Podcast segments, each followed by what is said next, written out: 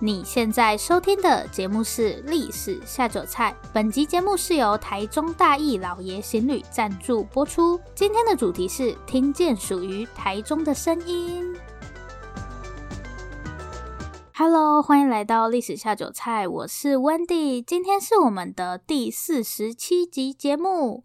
我们今天的主题非常的特别，是听见属于台中的声音。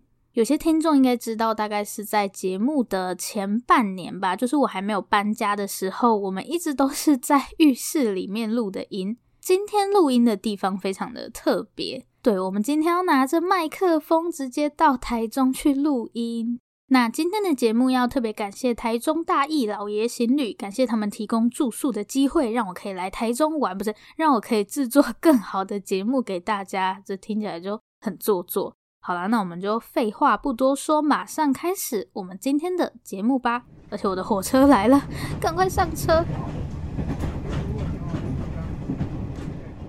我们现在正在往台中的火车上，为什么会选择搭火车呢？这个是有原因的，等等大家就会知道了。好，那我们也不要浪费这个时间。其实我本来是想要吃台铁便当的，不过算了，来帮大家快速介绍一下台中这座城市。其实台中的开发算是相对比较晚，早期这边主要居住的是平埔族的猫雾宿舍跟暗里社，不过他们住的地方以今天来看是离台中市区比较远的，像是比较外围的南屯、西屯这一带，甚至到以前台中县的神冈、潭子、丰原这些地方，就是今天台中最市区的部分，反而是比较晚开发的。那到了清代的时候，汉人也是先从南屯这些地方开始，慢慢往台中市区开垦。如果我们把台中市看成一个圆形的话，今天的台中市区就是在最中间的那个地方，所以它的开发顺序是先从圆形外围，然后慢慢往里面扩张。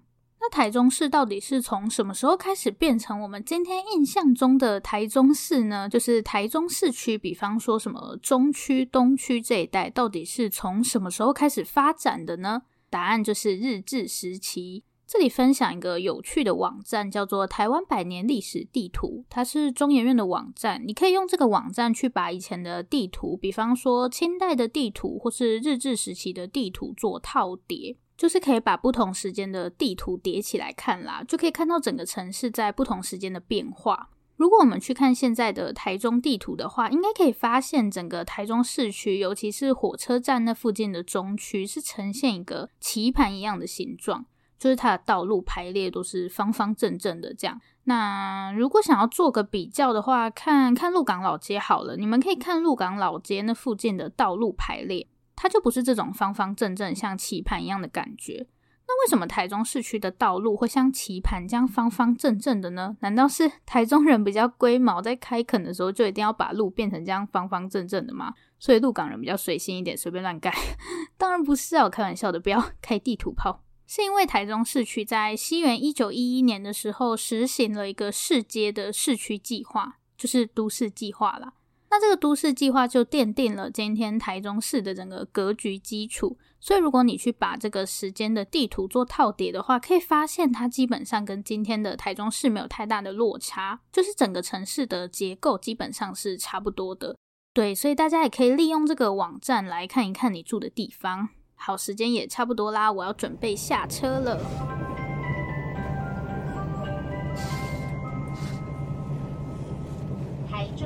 中快到了。台中必备高啊！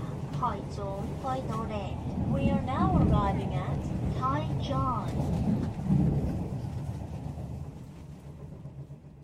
到台中了，第一个感想就是天气真的好好，我感觉已经很久没有看到这种蓝天了。北部现在真的是，哎，就无时无刻都是阴天。好，我会选择搭火车，有一个非常重要的理由，就是为了来看台中火车站，旧的跟新的我都想看。新的火车站好像是今年中才完全启用吧，因为我是在中部读的大学，所以对台中还算熟悉。不过我还没有很认真的看过新的台中火车站。然后大家到台中来啊，不要一下火车就直接跑走，多走几步路就可以看到旧的台中火车站。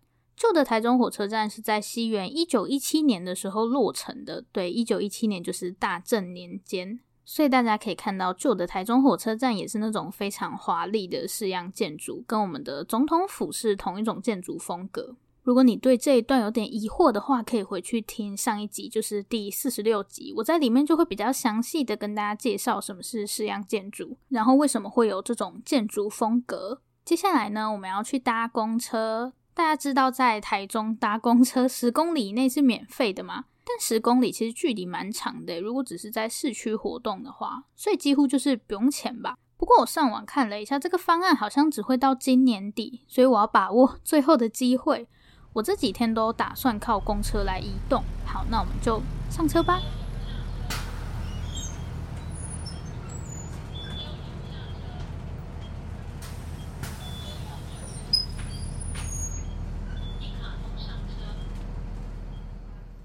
我们的第一站呢，要去公园。大家是不是以为我要带你们去公园眼科？才不是。我简单的介绍一下公园眼科。公园眼科现在应该算是台中数一数二的热门景点吧？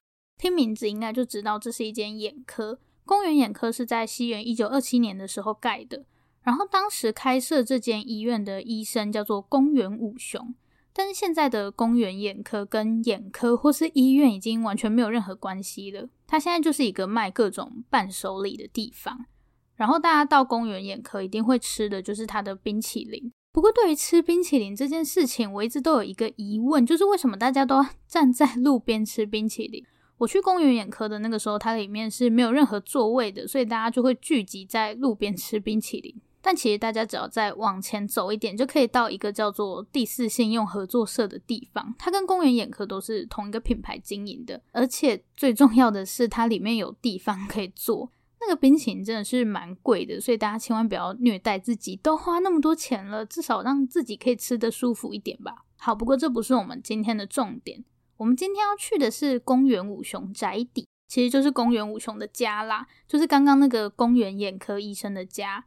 我跟你们说，这个景点真的是超级有趣，因为我们现在要去公园五雄宅邸参加一个料理教室。宫原武雄宅邸现在大概是分成两个部分利用，一部分是用来开咖啡厅，然后另外一部分是属于一个叫做不老梦想一百二十五号的空间。这个空间主要是希望可以协助一些长辈，不管是就业或是举办各种展览，甚至是可以完成他们的梦想。然后我今天来参加的这个活动是一个料理教室，就是会有附近的一些爷爷奶奶们来教我们怎么做他们的家乡菜。这些爷爷奶奶大部分都是在眷村长大的。然后听说 我报名的这一场奶奶是四川人，这样我真的是一点辣都吃不了，所以我现在有点担心。而且我已经在桌上看到辣油之类的东西了。好，不管，既来之则安之。像在试的时候，你有的人吃的比较辣嘛，你就可以加辣。哎，就这个味道就那个这个时候也可以自己决定。看大家要不要试一下？嗨，大家，我回来了。我现在整个嘴巴真的是麻到不行。今天我们学的是四川麻辣鸡。奶奶不愧是四川人，我投降，真的太辣了。可是很有趣啦。好，虽然现在嘴唇肿得跟章鱼一样，但还是来帮大家介绍一下我们所在的这栋建筑。这栋建筑是在西元一九三三年的时候盖的，是昭和八年的时候。这栋建筑很特别的地方是，它同时有传统的那种日式木造建筑，又有西式的洋楼。我们上一集不是在讲大正时代吗？其实这种日式加西式的房子也是在大正时代的时候出现的。如果你第一眼看到公园五雄宅邸，可能不太容易发现它日式建筑的那个部分，因为它正面就是一个两层楼的西式洋楼。但如果你走到后面的话，就可以发现它其实还有一个一层楼高的日式木造建筑。其实我们刚刚那个料理教室就是在这个日式建筑里面。然后我们现在再走到前面来，来看看这个两层楼的洋楼。其实它整栋楼给人的感觉还蛮典雅的，就是没有太多的装饰，不像我们之前介绍的国立台湾博物馆，或是刚刚看到的台中火车站，他们就是装饰的非常华丽嘛。但是公园五雄宅地给人的感觉就是简单大方。我们在上一集有说这种非常华丽的建筑风格叫做式样建筑嘛，但是到了一九二零年代后期，也就是大正时代结束之后，这种风格就没有这么流行了，取而代之的就是像公园五雄宅邸这样的现代主义建筑。视觉上最大的不同就是它没有那么多华丽的装饰。我之前介绍过的大阪商船株式会社台北支店也是比较接近这样的建筑风格，所以大家下次看到这种日治时期的建筑，尤其是比较大型的公共建筑，就可以试着从外观来判断它的年代。通常那种比较华丽的，可能就会是明治大正时代的建筑；走那种典雅路线的，大概就是昭和以后的房子。如果真的还是没办法分辨出来的话呢，大家就 Google 一下就可以了，就不用在那边 猜。下面还想要带大家去看一个地方，就在附近而已，可以走路过去。这里是台中放送局，就是日治时期的广播电台啦。那大家一样可以看到它的建筑风格是比较典雅大方的那种，所以跟公园五雄宅邸一样，都是现代主义的建筑。那我们就可以判断说，它的年代应该是在昭和年间了。嗯，没错，它是西元一九三五年启用的，就是昭和十年的时候。不过，想要让大家看的是另外一个东西。嗯，大家可以走进来，然后就会看到一个玻璃柜子，里面放着两块像是木板一样的东西，上面还写了一些字。这样，这个东西呢叫做栋里，就是国家栋梁的那个栋。在看这种日式建筑的时候，洞里是一样非常重要的东西，因为它上面会记录这间房子是什么时候盖的，然后是谁盖的。所以我们可以看到台中放送局的洞里上面就写着昭和十年二月四日，然后设计者是台中州土木科，负责人是品种承喜，对，它就会有这些资讯。但这个洞里其实不是单纯用来记录这些资讯的，像我们现在盖房子的时候，不是都会有什么动土典礼吗？要拜拜啊什么的。日本人他们在盖房子的时候也会有这种类似的宗教仪式，里面最重要的一个仪式叫做上洞式。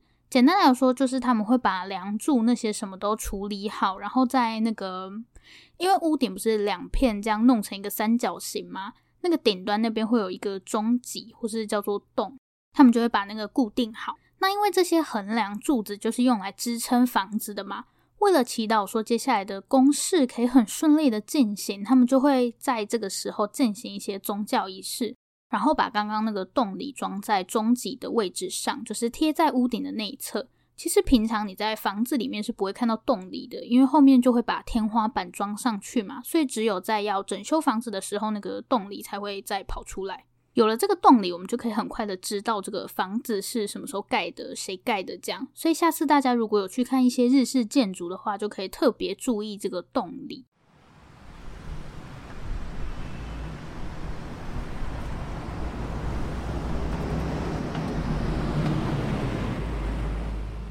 然后现在时间也差不多可以吃午餐了。我刚刚发现一件很悲伤的事情，就是其实不老梦想一百二十五号它里面是可以用餐的。我之前上网看的时候，知道它平常是有在卖便当，所以如果你住在台中，中午想要吃便当的话，就可以参考一下，都是附近的爷爷奶奶他们制作的。但我真的不知道里面有公餐啊，好想在公园五雄他家里面吃饭哦，因为我已经预定了另外一个地方吃饭。如果我有两个肚子的话，我就可以留下来吃饭了。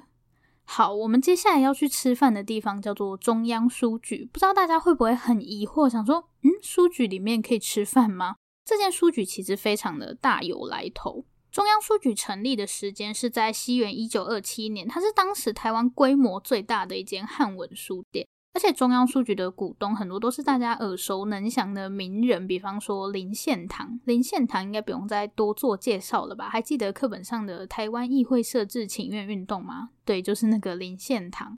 然后还有赖和，我们的国文课本有一篇课文叫做“一杆秤仔”，一杆秤子 到底要怎么念？就是当时这些中部有名的文人士绅都会聚集在这个地方。西元一九二七年，中央书局成立以后，他就一路经营到一九九八年。后来因为经营困难，就关闭了。但是今年初，他又重新开始营运了，然后里面可以用餐，也可以喝下午茶。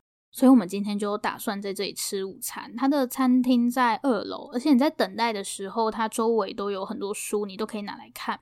然后今天三楼好像是在办什么讲座吧。一楼除了书以外，也会举办一些展览，而且很刚好，它现在 展览的主题正好是大正时代。我觉得可以在一个很美的书店吃饭是很棒的体验。然后啊，大家逛完书店也不要忘记走到外面看一看它的建筑。中央书局的建筑风格其实跟刚刚的公园五熊宅邸还有台中放送局都是一样的，都是现代主义建筑。另外呢，有一个比较特别的地方，想要给大家看一下。中央书局它是一个在十字路口的建筑，如果用我们比较熟悉的话来说的话，可能就是三角窗吧。但是它跟我们今天熟悉的三角窗比较不一样的是，它是圆弧形的，而且它是左右对称的。这种建筑在日式建筑里面被叫做鱼丸建筑，鱼是角落的那个鱼，就是角落的意思，不是吃的那个鱼丸。鱼丸指的是把盒子的那个角弄成圆弧的样子。然后这种建筑它可以在十字路口这边保留比较大的空间。书上说，这种建筑最佳的拍摄角度就是在它的对角线，所以你要过两次马路到它的对角线去，因为它是左右对称的嘛，所以你在对角线拍照是最漂亮的。大家是不是以为我们的午餐就这样结束了？看来大家是太小看我的胃了。我刚刚不敢在公园五雄在地那边吃饭，就是因为接下来我们还要去第二市场。台中在日治时期一共有五个公有市场，所以就是第一市场，然后第二市场，这样一路排到第五市场。我一开始真的是想要把这五个市场都去过一遍，但时间实在是太赶了，所以就没有办法。好，那我们现在就先到第二市场去吧。从外面好像没办法看到它日治时期盖的那个建筑，诶，这个外面是不是有在盖过？好像有搭一些棚子。我们走到里面去看看好了。第二市场盖好的时间是在西元一九一七年，所以也是大正年间。但是它现在好像不太能看到它本来的样子。它这里是一个叫做六角楼的地方，大家走进来应该就可以感觉到它是一个六角形，然后向外延伸很多细细长长的通道。这里有非常多美食，大家可以上网搜寻一下。那我想要买红茶，大家知道那个连锁饮料店吗？老赖茶站，对，它就是从第二市场这里起家的。嗯，我我我要瓶装的，嗯，不能调甜度冰块，来看看跟台北的有什么不一样。诶，等一下，哦，没事没事，老板被我吓到。可是它那个瓶装是鲜奶家庭号的大小诶，我以为瓶装是那种九百还是？九百五十 CC 的那种，这也太大瓶了吧？那我等下是好了，大不了就是直接在路边拿起来灌嘛，就是没有注意在看的下场。哦，谢谢，拿到了。然后靠近火车站那边还有一个第三市场。其实我从照片上没有办法辨别第三市场的建筑，因为太多遮雨棚了。但那里还是有很多美食，值得大家去探索一下。第四市场的话，现在是在整修的阶段吧，就是过去它一直都是荒废的状态，所以现在大家去的话，应该是不太能看到什么东西。未来好像也是预计要打造成什么市集或是文创基地之类的，那我们就拭目以待吧。接下来是第五市场，第五市场现在也还是在营业中，不过它离火车站比较远一点，它在西区，火车站是在中区，然后刚刚我们去的公园五熊宅邸就是在北区，所以就是除了第四市场以外，其他市场都还是有在营业。大家现在是不是想说，诶，我没有讲第一市场啊？这里先卖个关子，因为我们后面会去第一市场，接下来我们就要移动到我们刚刚讲的西区去了。好，那我们就去搭公车吧。下一个要带大家去看的地方叫做大河村。大河村的范围大概是在今天的公益路、还有英才路跟向上路，然后民权路围起来的这个范围。你现在如果去这附近看的话，可以发现很多那种日式木造建筑，因为这也在日治时期的时候曾经是日本人居住的社区。那时候就是因为火车站那边太拥挤了，所以就有一些日本人想说要住到这边来。在西元一九三七年的时候，他们就开始在这个地方盖房子。然后，如果我们以中间有一条路叫做大河路来看的话，可以把大河村分成东西两个部分。整体来说，东边的房子会比较高级一点。好，但是现在在这个地方呢，有一个非常特别的景点，就是孙立人将军纪念馆。这栋建筑也是那种日式木造建筑。怕有人不知道孙立人将军是谁，我来简单介绍一下孙立人将军。我一直叫他将军，所以没错，他就是在。中日战争，然后一直到国共内战的那个时候，一位国民政府的军人。今天因为节目篇幅的关系，我先不细讲他的故事。但总而言之，他在整个第二次世界大战还有后面的国共内战，都是一个表现非常好的军人。但可能是因为这样，所以蒋介石就是当时的总统认为他有威胁性吧，所以就指控说孙立人想要叛变。然后孙立人就一直受到政府的监视，直到西元一九八八年蒋经国过世以后，才解除对孙立人的监视。但是这样的监视已经持续整整超过三十年。来讲一点比较开心的事情，另外一个跟孙立人有关的故事，就是我们的林旺爷爷。大家还记得木栅动物园里面的大象林旺爷爷吗？其实林旺本来是一支军队里面的大象，在第二次世界大战的时候，日本军队也有在缅甸那边作战，然后林旺就是日本军队里面的大象，负责拉一些重物。这样，后来孙立人的部队就负责要去缅甸那边跟日本人作战，打赢了之后，他们就接收了军队里面的大象，其中就包含林旺，所以林旺其实是跟着孙立人来到台湾的。好，但听到这里，不知道大家会不会觉得很奇怪，就是为什么孙立人一个中国军人会住在日式木造建筑里面呢？其实不是孙立人很奇怪，这个在当时应该是一个很普遍的现象。第二次世界大战日本战败以后，台湾就归国民政府管了嘛。前面我们其实也看到他们会继续使用这些日治时期的建筑，最有名的就是我们的总统府。甚至我们刚刚前面介绍的公园五雄宅邸，国民政府来了以后，也是被当作台中市长的住宅在使用。但这样的情况不止发生在公共建筑上，有些普通老百姓也会透过各种方式住进这些日本人留下来的房子。这里的各种方式，可能比方说买卖啊，或甚至自己就住进来了。反正日本人都走光了嘛，所以孙立人他们家当时就在大河村这边买了一栋房子。然后大家如果想要参观孙立人纪念馆的话，记得要先上网预约，因为这里现在还是私人财产，所以不能随便进出。而且你预约的话，还有免费的导览可以听。然后我刚刚有说大河村的东边是比较高级的住宅区嘛，就是孙立人纪念馆这边。那西边的话，它在日治时期本来就是一些劳动阶级的人在住的地方。国民政府来了以后，就直接在这里设立了一个眷村，叫做模范新村。所以大河村就从一个日本人的社区摇身一变，变成了模范新村，对，变成一个眷村。好，那我们也不要辜负这个好天气，毕竟这里离我们住宿的地方也蛮近的，所以我们就一边欣赏大河村，一边慢慢走回住的地方吧。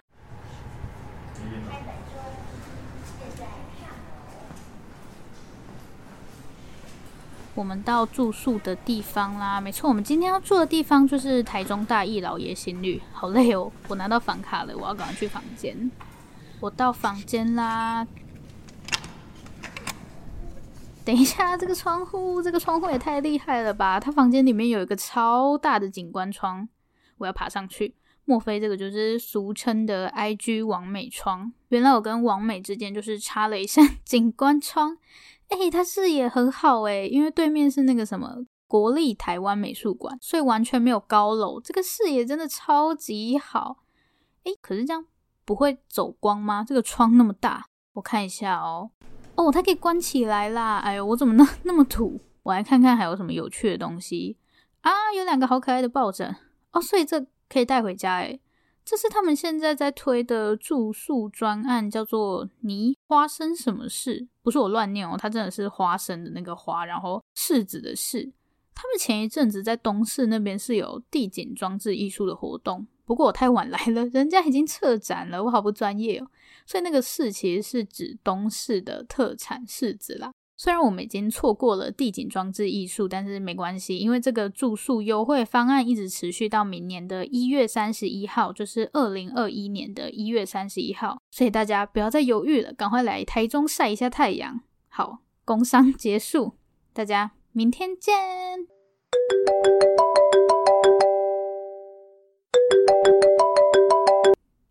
大家早安。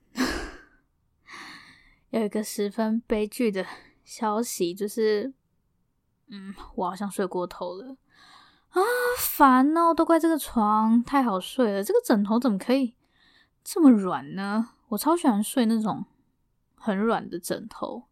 好啦，我要赶快下去吃早餐了。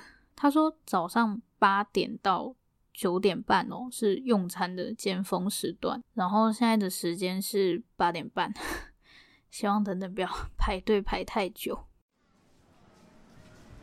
啊，果然要 排队。好啦，反正等也是等。来跟大家介绍这附近的热门景点。这附近有一个很热门的景点，叫做审计新村。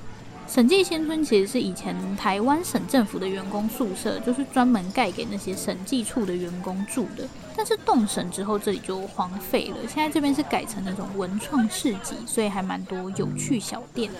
大家有兴趣的话，也可以逛一逛。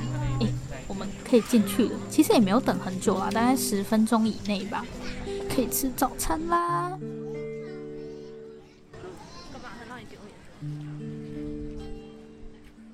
今天的第一站呢，我们要去眷村文物馆。有没有发现，我们默默的从日治时期来到了战后民国政府迁台的时代？今天去的这些地方比较远，在台中的北屯区。这个眷村文物馆本来是叫做北屯新村。我觉得我今天来的有点不凑巧，因为它有些地方好像在整修的样子，就有一间像是干妈店的商店有开门，里面出现了很多怀旧糖果，这什么可乐橡皮糖。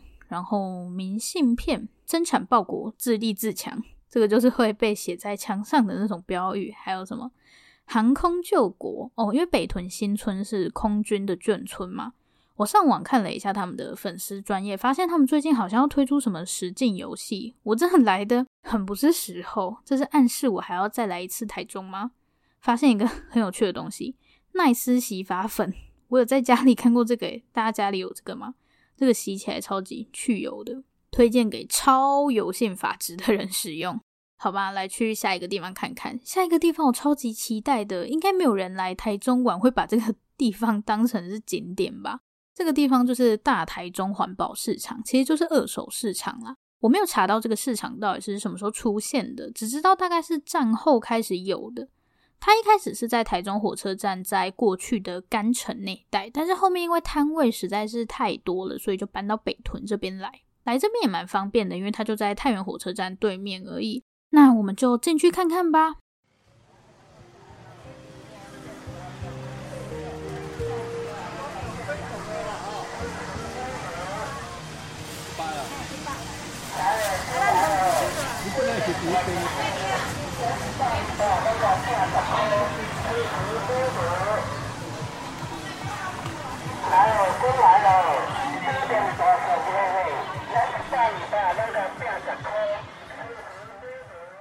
我刚刚大致上逛了一圈，基本上这里就是什么都有卖，从衣服到鞋子，还有各种工具什么的。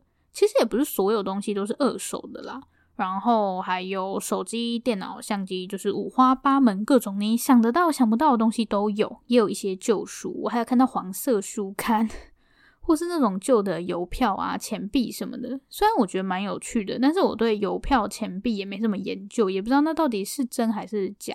其实早期这里不叫做什么环保市场，一般老一辈都会叫这里“查拉奇”。就是贼仔市，因为可能会有人来这里卖一些来路不明的东西，比方说赃物之类的。但现在应该是比较没有啦。不过我刚看到一个还蛮有意思的摊位，其实不止一摊啦。反正那个摊位就是围着很多中年男性，然后大家手上都拿着一张纸。那个摊位上面也是摆着一堆纸一样的东西，老板就在那个纸上不知道在写什么。我一开始经过的时候想说，哈，这个摊子到底是在卖什么？没有看到他的商品啊，而且感觉大家都神神秘秘的，不知道在干嘛，所以我就在附近绕了很多圈，然后发现上面放了很多类似讲义一样的东西，标题都是什么翻身秘籍啊，或是逆转人生之类的。我猜啦，他们是在 报名牌吗？反正我就觉得有点搞笑，所以买那些讲义就可以中大奖的意思。我没有很确定啊，因为我也不太敢靠过去看。如果我跑过去围观的话，他们应该会觉得我很奇怪吧？而且我很怕撞见什么莫名其妙的事情。如果你有相关的知识，知道他们在干嘛的话，欢迎留言告诉我。我决定我之后要来做一集关于赌博的历史。太好了，获得新题材。逛完环保市场，接下来这个地方还蛮出乎我意料之外的。这里就是台中文化创意产业园区。我本来以为这里会有点无聊，哎，等一下，等一下，突然开始给我演奏小美人鱼，剪掉，剪掉，涉及版权问题。好，这个地方其实本来是台中酒厂，但是在更早之前，这就是日治时期的时候，这里其实是一个日本人叫做赤须出太郎他的公司。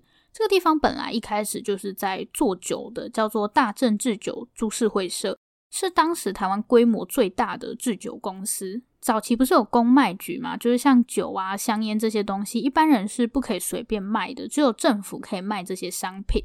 但其实像公卖局这样的机构，并不是国民政府来了以后才出现的。在西元一九零一年的时候，台湾总督府就设立了一个叫做专卖局的单位。当时除了香烟跟酒以外，鸦片还有樟脑、盐都是政府专卖的。通常会被纳入专卖范围，一般都是那种政府认为需要管制的商品，比方说鸦片嘛，不然就是大家的生活必需品，像是盐之类的。另外一个原因，当然也是因为政府可以靠这个来赚钱，所以后来大正制酒株式会社就变成了专卖局底下的一个制酒工厂。国民政府来了以后，他们也是沿用这样的专卖制度，因为这个太方便赚钱了。所以国民政府来到台湾之后，他不只是会使用那些现有的建筑，像这种制度或是政府单位，其实也会被他们沿用。他们就把台湾总督府专卖局改成我们很熟悉的公卖局。但是现在香烟跟酒在台湾已经不是专卖了，所以公卖局现在也已经消失了。它现在叫做台湾烟酒公司。那这个地方因为也使用了很长一段时间，其实也不太好用了，所以台中酒厂就搬到别的地方去了。那现在这里就改成文创园区。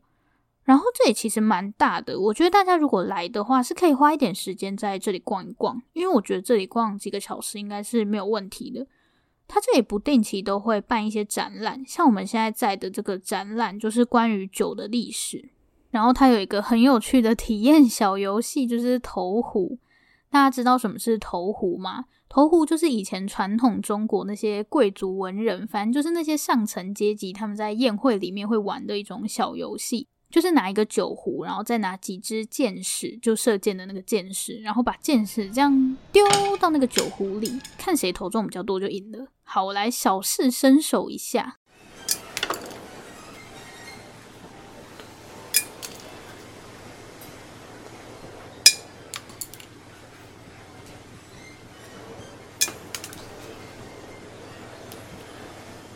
我刚刚大概 丢了十五发吧，然后一发都没有中。哎，看来我没有 当贵族的天分。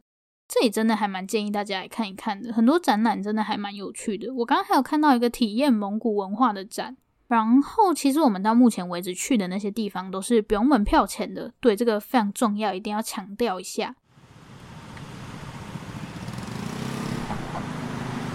下面呢，想要请大家来猜猜看一个问题：我们刚刚上面去的那些地方，很多都是在台中的西区嘛。然后在西区有很多道路名称都有“美”这个字，比方说美村路啊，或者什么中美街。那这个“美”字到底是怎么来的呢？给大家一个小资讯，这个不知道是提示还是误导。在西区还有另外一个地方，就是国立台湾美术馆，就在我们住宿地方的对面。国立台湾美术馆跟这些路名到底有没有关系呢？为什么会出现这些含有“美”字的路名？大家想好答案了吗？我要公布正确解答喽！答案就是这些路名其实跟美术馆是没有半点关系的。我一开始也是以为是因为美术馆在这边才会出现这些路名，但其实完全不是这样。那这个“美”字到底是怎么来的？在国民政府来到台湾的这个时候，世界上有一件大事正在发生，就是大概西元一九五零年代的时候，大家知道是什么大事吗？答案就是冷战，就是以美国跟苏联为首的两大阵营正在那边对抗。其实国共内战也是冷战体制下的一环啦。那这个跟台中的路名到底有什么关系呢？当时因为台湾是属于美国这个阵营的嘛，所以美国就派了非常多的美军顾问团来到台湾。当时他们有一个非常重要的据点，就是台中的清泉岗机场。然后在西元一九六零年代的时候，因为越战，就是美国要打越战的关系，驻台美军的人数就变得非常的多。当时清泉岗机场是驻台美军人数最多的一个空军基地。那这些美国军人在放假或者是休闲的时候，他们就会到台中市来。所以当时台中的街上其实是有很多美军的酒吧或是俱乐部，有一些比较高阶的将领，他们也会住在我们前面介绍的那个大河村，就是孙立人纪念馆那边。但是非常可惜，因为这些酒吧或是俱乐部现在都没有被保留下来，唯一还可以看到的是在美村路上的台中联勤招待所，它其实就是当时提供这些美军休闲的一个俱乐部。但是它现在完全就是一个废墟的状态，就是门窗全部都是破的，整个建筑都非常的残破。我看资料，当初这边是打算要整个拆掉，就是重新盖大楼。但是我觉得美军在台中市好像已经没有多少历史痕迹了，就是我没有找到其他在那个时期留下来的代表性建筑物。所以拆掉感觉有点可惜，因为连我自己都觉得这段历史还蛮陌生的。我觉得对现在的年轻一辈来说，这段历史是相对陌生的。当然，这种老建筑留或不留，一直都是一个很困难的议题，也不可能什么都留嘛，不然整个城市就没有办法有新的开发。所以我很喜欢公园五雄宅邸，因为我觉得它既保留了那个建筑，又可以有效的利用那个空间。好，到目前为止，我们已经快速的把台中过去的历史回顾了一遍哦。所以为什么叫美村路或是中美街，就是因为美军驻台的关系啦。差点忘记讲，既然我们已经看了过去的历史，那我们也来看看现在的台中。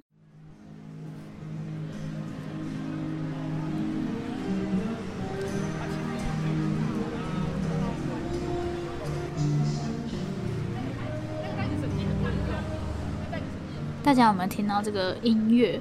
我现在就在草悟道上。草悟道应该可以说是台中近年来最积极在经营的一个景点，可以感觉到台中市政府希望这个城市可以有更多的人文素养、美感。所以晚上你到这边来散步的话，都可以听到有人在街头演奏，或是也会有各式各样的展览。所以晚上大家吃饱就可以来这里散步一下。不过呢，我主要想要带大家认识的，并不是草悟道，因为草悟道已经非常有名了。大家还记得我们前面有讲那个日治时期的公有市场吗？然后我还没有介绍，就是第一市场嘛，所以下面我们就带大家来去第一市场。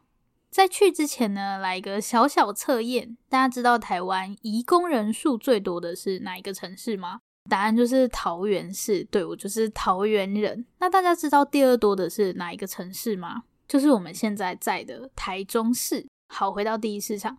第一市场其实是台中最早的一个公有市场，在建筑上是跟第二市场差不多的。不过在一九七零年代的时候，因为火灾的关系，这里就被改建成那种商业大楼，然后名称也从第一市场变成第一广场。根据我的调查呢，在一九八零九零年代的时候，第一广场可以说是整个台中市的中心，就是非常的热闹，然后是年轻人聚集的一个空间。但是后来这附近陆陆续续发生了几场严重的火灾，所以这边慢慢就没落了。不过呢，现在这里我觉得应该算是重生了吧。现在这里已经不叫做第一广场了，叫做东协广场，因为现在这边是东南亚移工他们的聚会中心。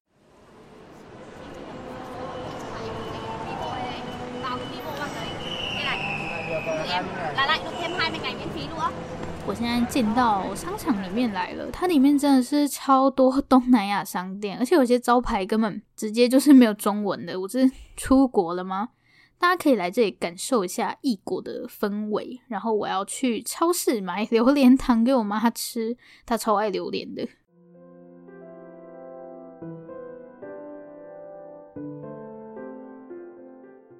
今天的闲聊时间，今天没有重点整理。嗯，今天这集算是花了非常多的功夫。我还买了一支新的麦克风，为了要收这些户外的声音。像你们刚刚听到的，不管是街道的声音，还是各种人群的声音，真的是我们到现场去收的。这样，希望可以让你们深度的去感受这座城市。那这个系列应该会暂时告一段落吧。从三十九集，然后四十四集吧，讲那个明星咖啡馆的。还有上一集的大正时代之旅，比较不像是讲故事啦，就是可以实际的去探索这个城市。如果大家喜欢这类型的节目，也可以跟我说。但是这个系列应该会暂时休息一段时间。最近节目会更新的这么 不稳定，就是因为我需要事先去找资料，然后规划整个行程。你们刚刚听到的这些内容，其实是一个三天的行程，然后浓缩成大概半小时的成果。中间有一些点也是真的没有办法放进来，这样，但还是感谢台中大义老爷行旅提供我们住宿，让我们可以去尝试这种新的模式。然后他们也提供了我们住宿折扣码，大家可以到这集节目的说明栏去看，只要在他们的官网输入那个折扣码，就可以现折三百块。最后给大家一个小提醒，因为台中大义老爷行旅本身的停车场不是很大，不过他们都有跟周边几个停车场合作，就是你还是可以把车放到其他停车场去。虽然我自己是没有开车啦，但我有在网络上看到大家提出这样的疑问。好啦，二零二零年也快要过完了，希望年底可以再给大家更新一集。然后最近北部的天气实在是不怎么样，大家如果有时间的话，就来台中走一走吧。这里是历史下酒菜，我是 Wendy。如果喜欢我们的节目，欢迎订阅我们。最后最后，如果你收听完本集节目有任何的想法，希望与我们交流，或是有任何的建议心得，都可以留下你的评论，我们也会在下一集节目里回复大家的评论。不要害羞，大方的留下评论。如果你真的真的很害羞，那就订阅我们吧。这里是历史下酒菜，我们下次见。拜拜。